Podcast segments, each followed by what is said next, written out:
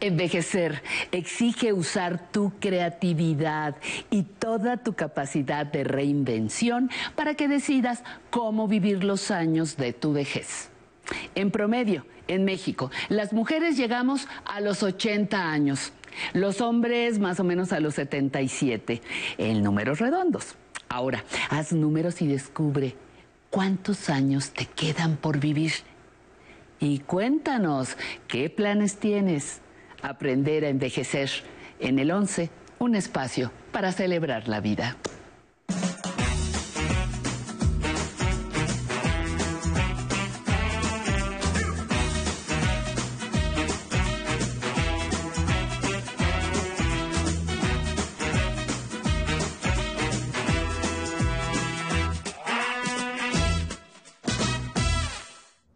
Amigas, amigos de Aprender a Envejecer, es un gusto darles la bienvenida hoy desde este lugar maravilloso. Estamos en el Museo Universitario de Arte Contemporáneo, el MUAC. Los artistas, los recintos y las instituciones dedicadas a las diferentes manifestaciones del arte son fuente, obviamente, de creatividad. Por eso, en todo el mundo, esta pandemia ha retado a los creadores a búsquedas de plataformas o canales para llegar al público.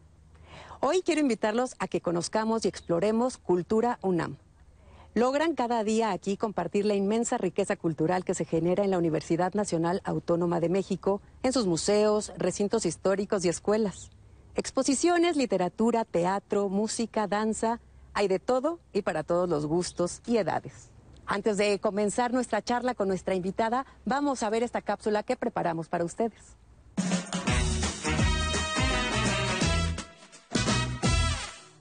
La cultura no es un lujo o un accesorio. Es el universo de creaciones humanas que han construido el mundo que habitamos y que están a nuestra disposición para vivir a plenitud. La difusión de la cultura es una de las tres funciones principales de la Universidad Nacional Autónoma de México. No se puede entender al México moderno sin las aportaciones culturales de la UNAM. Desde que inició la contingencia sanitaria, Cultura UNAM tuvo que adaptarse rápidamente a la nueva circunstancia y emprendió un programa cultural emergente a través de Internet. ¿Cómo cambia la experiencia de participar en una actividad artística cuando se vuelve virtual? ¿Qué ocurre con las artes plásticas, la música, la literatura, el teatro, la danza, cuando no son presenciales? ¿Cómo interactúan artistas y público en la red? ¿Cómo se forma comunidad ahí? ¿Qué hallazgos hicieron en la UNAM al crear una oferta de actividades artísticas y culturales en línea? ¿Qué opciones tiene Cultura UNAM para las personas adultas mayores? Quédense en esta interesante charla para averiguarlo. Estamos listos ya para abrir la charla con Anel Pérez. Nos acompaña hoy. Ella es directora de literatura y fomento a la lectura de aquí, de la UNAM. Gracias, Anel. Es un placer que nos acompañes. Bienvenidos a este espacio de la UNAM y encantada de estar con ustedes. Oye, eh, quisiera que nos platicaras, evidentemente el sector cultural ha sido de los que más eh, pues, afectaciones ha tenido con la pandemia. Sin embargo, también ha tenido como un desarrollo importante en la búsqueda de, canales. ¿Cómo eh, trabajaba Cultura UNAM y cómo trabaja ahora con la pandemia? ¿Qué es Cultura UNAM? Claro que sí. Bueno, lo primero es eh, decir que para la Universidad Nacional Autónoma de México, como para otras universidades como el Poli, la cultura es central. La cultura es un acompañante en el docente, en el investigador, en todas las labores universitarias, también en la investigación, desde luego, y por eso la cultura es un lugar central en la UNAM, cosa que no sucede en todas las universidades públicas ni privadas. Este espacio, que es la Coordinación de Difusión Cultural, el Centro Cultural Universitario, pues tiene museos, tiene una sala NESA, tiene teatros, tiene cines, y de pronto, en la pandemia, pues ocurre estas medidas sanitarias que necesariamente tuvimos que tomar y parecería, Mari Carmen, parecería que hubo un freno y que hubo un momento en el que nos eh, paramos. Sin embargo, la UNAM sigue, la UNAM sigue en todos sus aspectos y desde luego la cultura sigue por dos razones muy sencillas. Una, porque hay posibilidades de hacer cultura más allá de los auditorios, más allá de los museos físicos, más allá de eh, las eh, salas de danza o los cines. Hay espacios virtuales. Sabemos que no todo el mundo tiene acceso a estos espacios virtuales, por eso también está Red UNAM y TV UNAM, desde luego, nuestro amigo TV UNAM, que es también el, par de Canal 11, pero eh, tuvimos, digamos, que migrar, que reinventarnos, rearmarnos en espacios que antes no conocíamos que podíamos hacer. Ejemplo, Este museo que está atrás de nosotros, que es el MUAC, eh, ahora tiene una sala virtual. La sala 10, famosa, es una eh, sala inmaterial en donde podemos acudir no a recorridos virtuales de lo presencial, sino a exposiciones hechas específicamente para un espacio virtual. Eh, la sala Nezahualcóyotl, que también está un poco acá atrás de nosotros, tuvo que migrar toda su, eh, toda su educación sobre la música, todas sus funciones de la UFUNAM y de la Orquesta Eduardo Mata, que es la orquesta juvenil, y migrarnos a nuevas formas.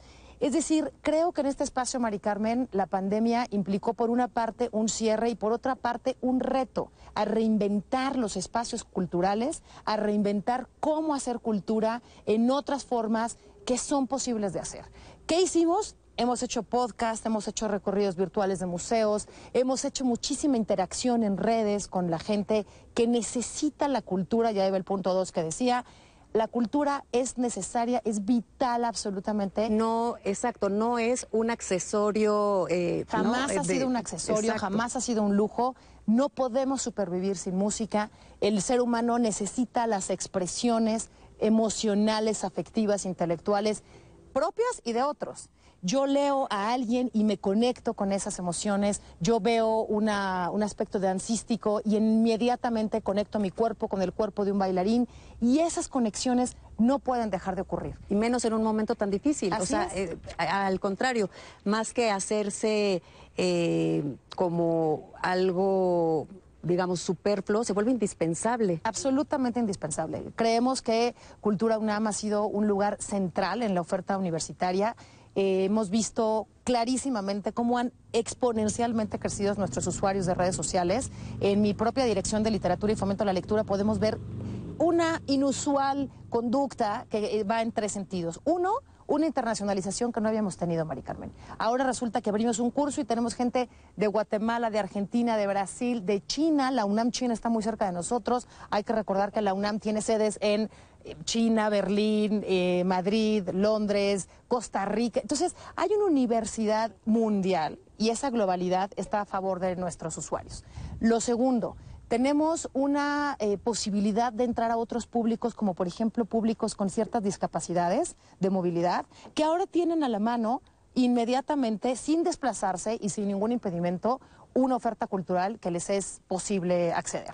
Y la tercera, una necesidad de hacer comunidad, Mari Carmen. Es eh, muy evidente que la cultura también es un espacio donde se crean comunidades. Conexiones eh, emocionales a muchos niveles eh, nos ayuda a pasar por esta pandemia, a abrirnos al mundo, a no cerrarnos, o sea, de por sí estamos cerrados, ¿no? En materia práctica y física, pero que emocionalmente, espiritualmente estemos como conectados todos, ¿no? Y eso, por ejemplo, en el caso de Teatro UNAM y el Centro Universitario de Teatro, eh, te puedo, por ejemplo, decir que a principios de la pandemia, eh, por ahí yo creo que de mayo o quizá junio, el CUT hizo una exploración teatral imprevista, digamos, que hablaba justamente sobre los leprosarios en América Latina y cómo es que este encierro en el que viven los leprosos, si es que así le, pudiéramos decir, las personas que sufren de esa enfermedad, tenían en su aislamiento. Y ese proceso ya estaba a punto de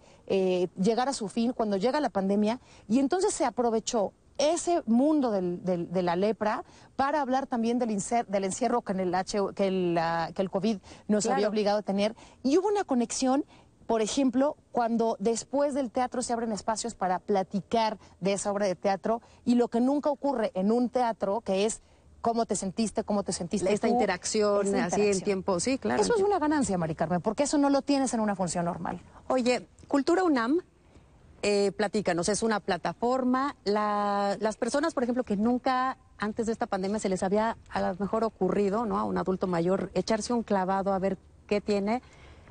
Eh, ¿Cómo les aconsejarías que entren? O sea, ¿qué van a encontrar? ¿Cómo recorren la página? Es muy amigable. Es, muy amigable. Lo primero que hay que decir es que no hay que tener miedo del mundo digital. Entonces, uno entra eh, a, a, la plataforma de cultura.unam.mx y tienes una diversidad. Puedes estar en teatro, cine en línea o cine online, puedes estar en todos los eventos de música. Si no hay un concierto de la FUNAM, sí puedes ver qué ¿Cómo practica eh, eh, no sé, el- jefe de, bueno, el- la persona titular de los violines y te dice, así ensayamos, esto son las partes del violín, cosas que nunca habíamos visto, ahora tienes Exacto, acceso. te- puedes accesar a contenidos que antes eran muy restringidos. muy restringidos y que no teníamos la posibilidad o el interés porque veías a la orquesta entera. Ahora ves, por ejemplo, cómo ensaya, eh, te digo, el titular del cello o, un tro- o alguien de trombón, etcétera.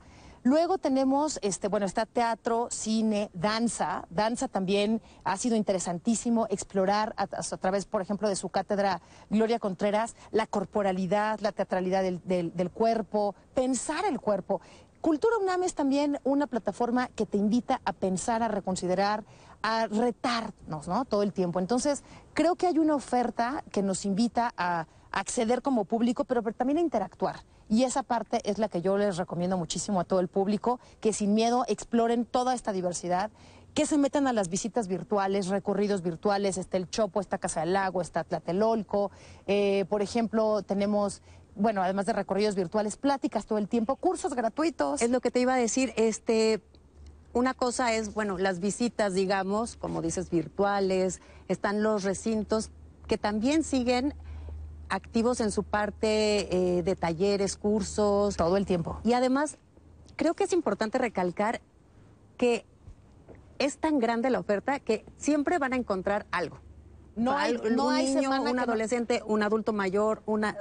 O sea, para todos los gustos, para todas las edades, creo que siempre, yo siempre que, que- que ingreso, hay algo que te interesa, que te jala. Siempre hay algo, hay una eh, programación permanente de toda la diversidad de cultura.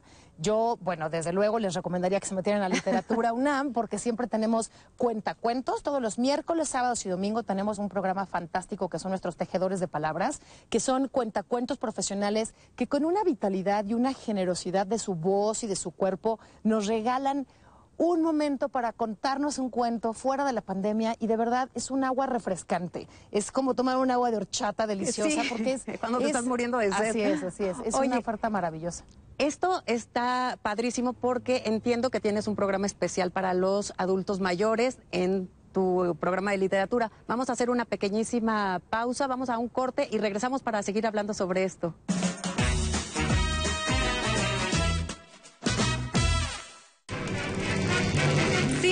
11 presenta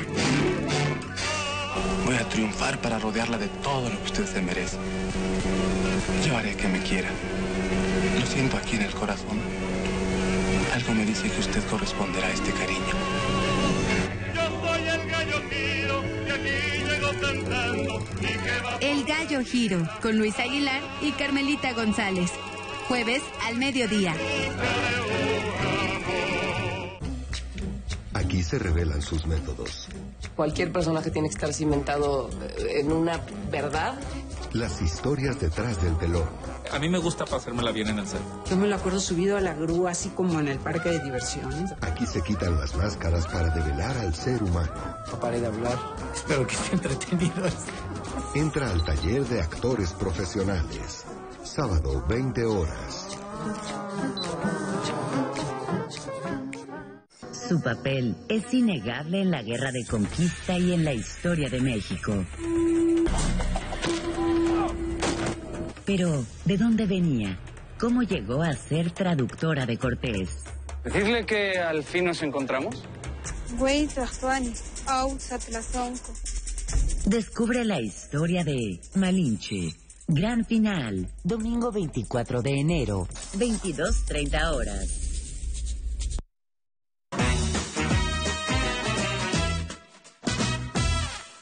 Estamos ya de regreso para seguir hablando con Anel Pérez, directora de literatura de aquí, de Cultura UNAM. Anel, nos estabas platicando sobre estos programas eh, de cuentacuentos, pero entiendo que hay algo muy específico para los adultos mayores. Así es, es un programa, lo voy a decir, no lo debería de decir, pero es de mis súper consentidos. Se llama Abuelos, Lectores y Cuentacuentos.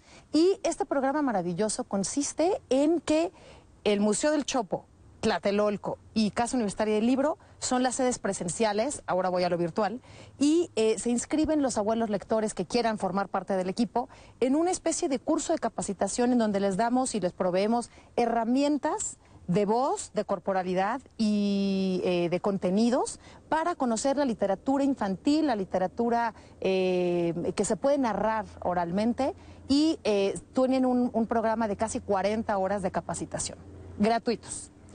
Una vez que sales de este programa, generan, que esto es muy importante, un proyecto lector. Los abuelos generan un proyecto lector que puede ser con su familia o no. Hay abuelos lectores que tienen proyectos de lectura en hospitales, en cárceles, grupos de literatura erótica, ¿no? Eh, de literatura para niños. Para todo tipo de proyectos hay todo tipo de abuelos. Este programa es por generación. Ahorita acabamos de cerrar la generación número 20, que ya empezó, pero los invito a que conozcan el programa y se inscriban en la generación número 21. Lo que pasa ahí, Mari Carmen, es que vemos una transformación y un crecimiento a nivel personal maravilloso.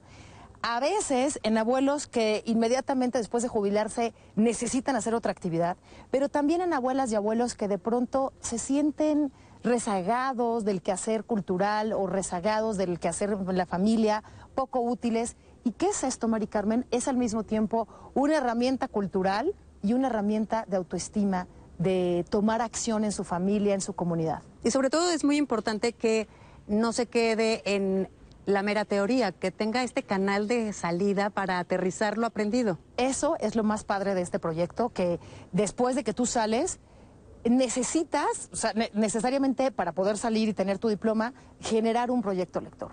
Y estos proyectos lectores crean comunidad entre los abuelos y entre los escuchas o la gente que, el público. Exacto. Ahorita que estamos, bueno, muchas personas están eh, aisladas, solitas, eh, donde pueden interactuar, como ya decíamos, en Cultura UNAM, pero también hay una presión de pronto en los que estamos encerrados en familia. Así es. Unas generaciones conviviendo con otras. Esto creo que puede ser un buen punto de encuentro, de vinculación. Mira, Mari Carmen, el año pasado tuvimos cualquier cantidad de cosas, pero creo que una de las noches más bonitas fue un viernes que nos invitaron los abuelos lectores y cuentacuentos, que ahora están ellos solitos, hicieron sus redes, hicieron sus Facebook, sus grupos, y ahora hacen una cosa que se llama las pijamadas de abuelos lectores y cuentacuentos. Hay niños, adolescentes, abuelos, abuelos, hay todo, como dices tú, una intergeneración de público interactuando con los abuelos lectores. Es una experiencia realmente maravillosa. Yo admiro mucho a la gente de la tercera edad que decide optar por generar un proyecto nuevo en su vida y que ahora, Mari Carmen, se han tomado el riesgo y la valentía de decir, vamos a lo virtual. Están en SoundCloud, están en Facebook, están en sus diferentes grupos, ellos solos. Oye, así para aterrizar y invitar a toda la gente a que de verdad se eche un clavado, explorar, va a encontrar algo. Cuéntanos, a ver, prendo mi computadora, prendo mi celular, mi tableta, Bueno. ¿y qué hago? ¿Y qué hago? Lo primero es el 28 de enero, métanse, les recomiendo, al homenaje a la abuela mayor, Edna, nuestra fundadora. Y en este homenaje van a escuchar también muchas historias de abuelos y abuelos que van a narrar y compartir con nosotros cuál fue su cambio de vida antes y después del proyecto, quién era Edna, de qué se trata el proyecto. Creo que la mejor manera va a ser este homenaje, que es el 28 de enero, en el Facebook Live de Universo de Letras, que es el programa universodeletras.unam.mx, lo pueden ver ahí, o en Facebook Live. Y eh, desde la Dirección de Literatura arropamos a todos estos abuelos, dándole la importancia a su fundadora, Edna, pero también compartiendo las experiencias de qué significa en sus vidas haber, haberse convertido en un, lector, en un abuelo lector. Eh, ¿Hay u- alguna um, forma de verlo después en una retransmisión o después de ahí de todas maneras pueden ya eh, clavarse a Cultura En- UNAM o a la página para ir Más que en explorando Cultura contenidos? UNAM, les recomiendo que se metan a literatura.unam.mx o en universo.unam.mx, que es Universo de Letras, nuestro programa de universitario de fomento a la lectura, justamente. Y dentro de ahí van a ver un montón de posibilidades y una de ellas es Abuelos Lectores. Es un gran programa, es una gran comunidad, la de los abuelos y lo de los abuelos, que deciden hacer de la lectura un motivo de vida. Entonces, estamos seguras, Mari Carmen, que la lectura es una manera de acompañarnos en este encierro. Nuestro hashtag es justamente si leo, no me encierro. Y eh, si leemos, no nada más no nos encerramos, sino que volamos. Vamos más allá de cualquier enfermedad y de cualquier pandemia. Así que los lectores somos realmente viajeros en el pasado, en el mundo, en las emociones. Y ahí están los libros abiertos y Cultura UNAM abierta. requisitos para los cursos o talleres? La mayoría de ellos son eh, gratuitos, solamente los diplomados tienen un costo porque es un, son diplomados. Este, y Ya tienen la- una validez, digamos. una este, validez académica, pero muchísimos cursos y talleres son gratuitos. Yo eh, les pido que, que se inscriban pronto porque eso sí, parte de, la, de lo que ha ocasionado la, pandemia es una inmediatez en, la, en el interés de inscribirse, así que se agotan generalmente muy rápido estos programas, pero hay de todos los gustos, de todos los... Viene la fiesta del libro y la rosa en abril, eso es algo imperdible, por supuesto. Vamos a hablar de las ciudades imaginarias y olvidadas, un poco cómo están, eh, por ejemplo, la ciudad universitaria, pero la Ciudad de México y todas las ciudades y cómo empatar con Italo Calvino y esta añoranza por las, por las ciudades olvidadas. Sí, que ahorita ha cambiado todo nuestro panorama, nuestras eh, Nues- ¿no? escenas cotidianas. cotidiana, claro. así. Eh, Anel, quisiera nada más para, antes de, de- de que ya nos tengamos que ir, que específicamente, por favor, les hagas la invitación a los adultos mayores, a nuestras amigas y amigos de Aprender a Envejecer, a eso que decías, no le tengan miedo, entren, no es eh, ni muy formal, ni muy... eh, un ambiente, digamos, como no, no, muy no. Aquí, no, serio. aquí la diferencia de Cultura UNAM es que eh, no, es- no somos investigadores o académicos, somos una plataforma amigable, somos un lugar en donde todo mundo tiene cabida, donde todos los intereses tienen una oferta específica para ellos, sin miedo. Cultura.unam.mx y a clics, de clics en clics se van a cine gratuito, teatro gratuito, eh, hay para todos los intereses de verdad. Entonces estamos 17 direcciones generales, muchas cátedras extraordinarias, pensando todo el tiempo en los públicos y específicamente para los públicos mayores hay una oferta, no es difícil. Métanse, disfruten música UNAM, teatro UNAM, literatura, desde luego, libros UNAM. Así que toda una oferta, como dije, la UNAM responde, la UNAM sigue y Cultura UNAM en casa tiene una oferta para todo el mundo. Pues si te parece bien, seguimos platicando en estos próximos meses para que estar como refrescando la idea ah, en las actividades, ¿no? Los programas que tienes. Así es. Muchísimas gracias por habernos acompañado. Solo insistiré en que hay que seguir quedándonos en casa y Por seguir favor. las indicaciones. Así es. Para eso está La Cultura UNAM distancia. en línea. Exacto. Ella es Anel Pérez, directora de literatura y fomento a la lectura de la UNAM. Yo los espero aquí la próxima semana. De verdad, échense un clavado. Van a encontrar un mundo, un universo diferente y enriquecedor. Vámonos a la cápsula tecnológica con Alan Calvo.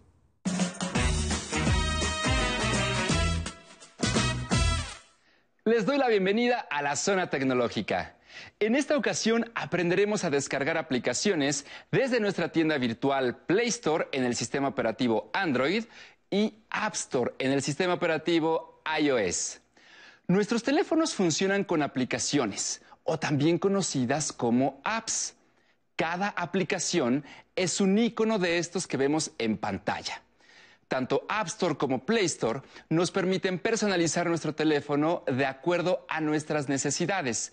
Es por eso que mi celular no tiene las mismas aplicaciones que el dispositivo de mi hijo o algún amigo.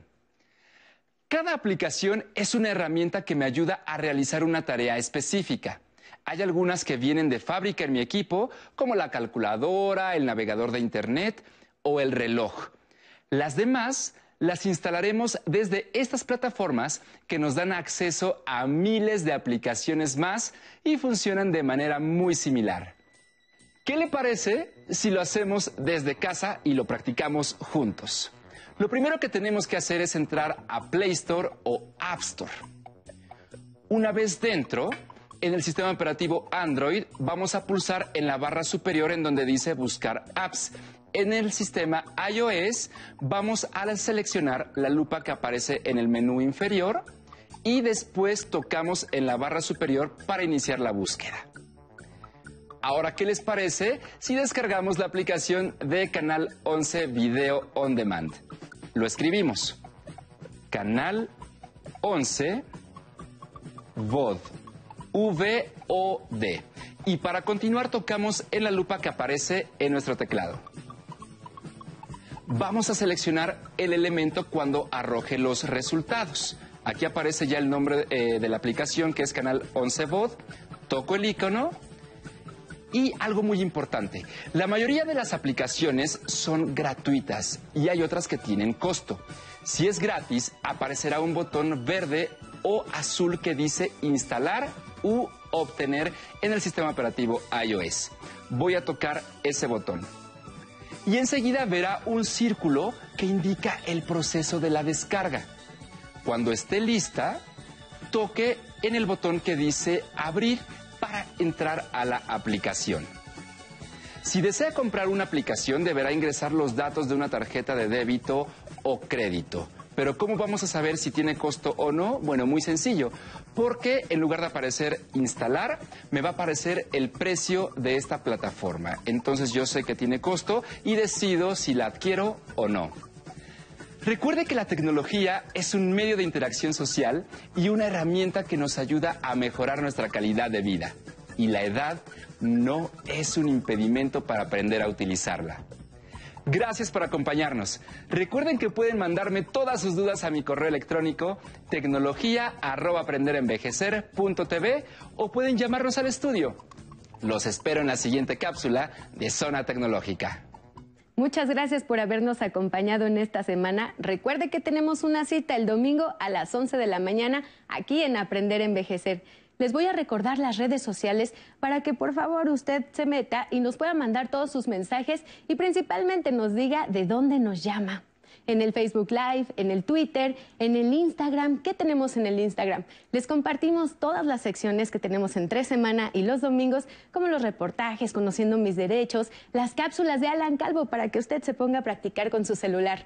Recuerde que también tenemos nuestro correo de público arroba aprenderenvejecer.tv para que nos manden sus comentarios o algunos temas que a usted le gustaría escuchar.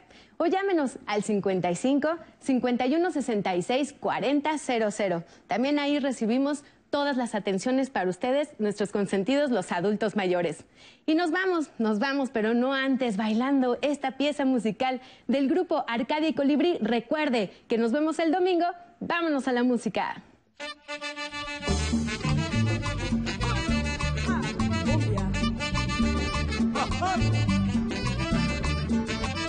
Mi negra ven a bailar la cumbia barulera, mi negra ven a bailar la cumbia barulera, bailemos en alta mar, prendiendo cuatro velas, bailemos en alta mar, prendiendo cuatro velas,